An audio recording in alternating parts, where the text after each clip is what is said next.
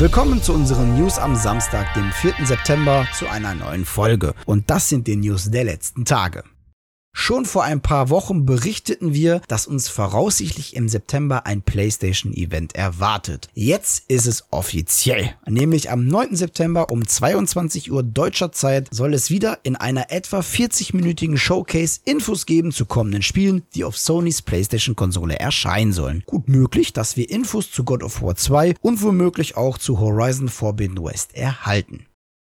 Guerilla Games kündigte auf der Gamescom überraschend das Release-Datum ihres kommenden Blockbusters Horizon Forbidden West an. Jetzt gibt es auch Infos, welche Editionen des Spiels am 18. Februar nächsten Jahres zu erwerben sind. Und da gibt es die nächste Überraschung, nicht die Anzahl der verschiedenen Editionen, insgesamt wird es sieben geben, sondern über den Inhalt. Bekommt man noch bei den Standard-Editionen für 70 bis 80 Euro und bei den beiden Special Editions für 80 bis 90 Euro eine physische Disc mitgeliefert, sucht man diese bei den beiden teuersten Editionen vergebens. Die Collectors Edition für 230 Euro und die Regala Edition für 300 Euro beinhalten zwar ein Steelbook, wo man ja theoretisch so eine Disc einlegen könnte, aber das Hauptspiel gibt es nur als digitale Edition. Dafür sind aber die beiden Editionen auf der PS4 und PS5 spielbar. Bei der Standard- und Special Edition für PS4 und 5 muss man sich hingegen gut überlegen, für welche Plattform man sich entscheidet, da es keine Upgrade-Möglichkeit gibt. Diese Möglichkeit gibt es leider nur bei der Digital Edition. Zwar ist es möglich, die PS4-Version auf der PS5 zu zocken, keine Frage, aber man muss auf die PS5-Politur verzichten.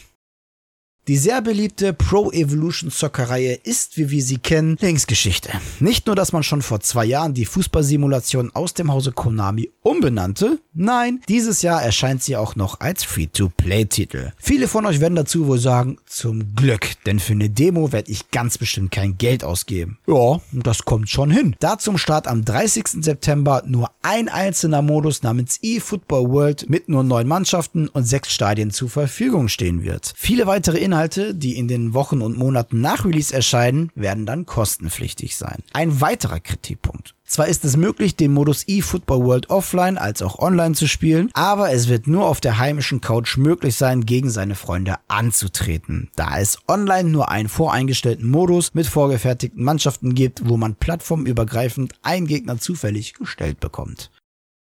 Ubisoft hat die offiziellen Systemanforderungen für Far Cry 6, das ja am 7. Oktober erscheinen soll, bekannt gegeben. Und ja, El Presidente hat echt heftige Wünsche. Schon beginnend mit Full HD auf 30 FPS ist eine ordentliche Grafikkarte Pflicht. Ist eure älter als die 2016 erschienenen RX 460 oder GTX 1080, dann vergesst es gleich. Die Anforderungen für 60 FPS unter Full HD sind dann sogar noch ein Stück höher. Und Raytracing war ja bisher noch gar kein Thema. Wenn ihr jedoch wirklich in den vollen Genuss der Echtzeitstrahlenberechnung kommen wollt, dann braucht ihr einen ordentlichen Monster-PC. Ja, und bei den aktuellen Grafikkartenpreisen bezweifle ich, dass dieser günstig daherkommen wird. Denn Ubisoft gibt eine Radeon RX 6800 XT und eine Nvidia GeForce RTX 3080 für schon 30 FPS als Minimum an. Für 60 FPS sollte dann schon eine 6900 oder eine 3090 im Gehäuse schlummern. Wenn ihr noch die übrigen Werte wie CPU, RAM und Speicher erfahren wollt, in der Videobeschreibung findet ihr einen Link zum Artikel.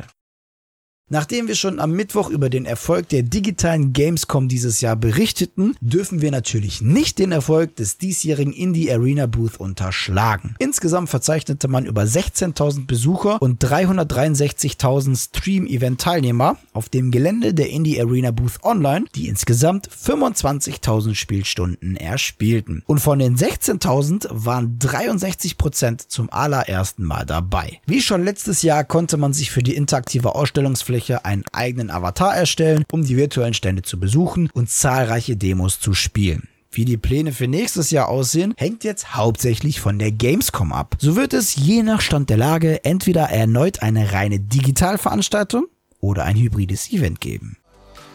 Ja, und das waren sie auch schon wieder, die News der vergangenen Tage. An dieser Stelle verabschiede ich mich wieder von euch. Danke fürs Zusehen. Wenn euch die Folge gefallen hat, dann würden wir uns natürlich sehr über eine positive Bewertung, aber auch über eure Kommentare freuen. Ja, und damit ihr keines unserer Videos verpasst, so lasst einfach ein Abo da und aktiviert das Glöckchen. Die nächste Newsfolge, die gibt es natürlich am kommenden Mittwoch. Bis dahin bleibt gesund und guten Loot euch. Ciao.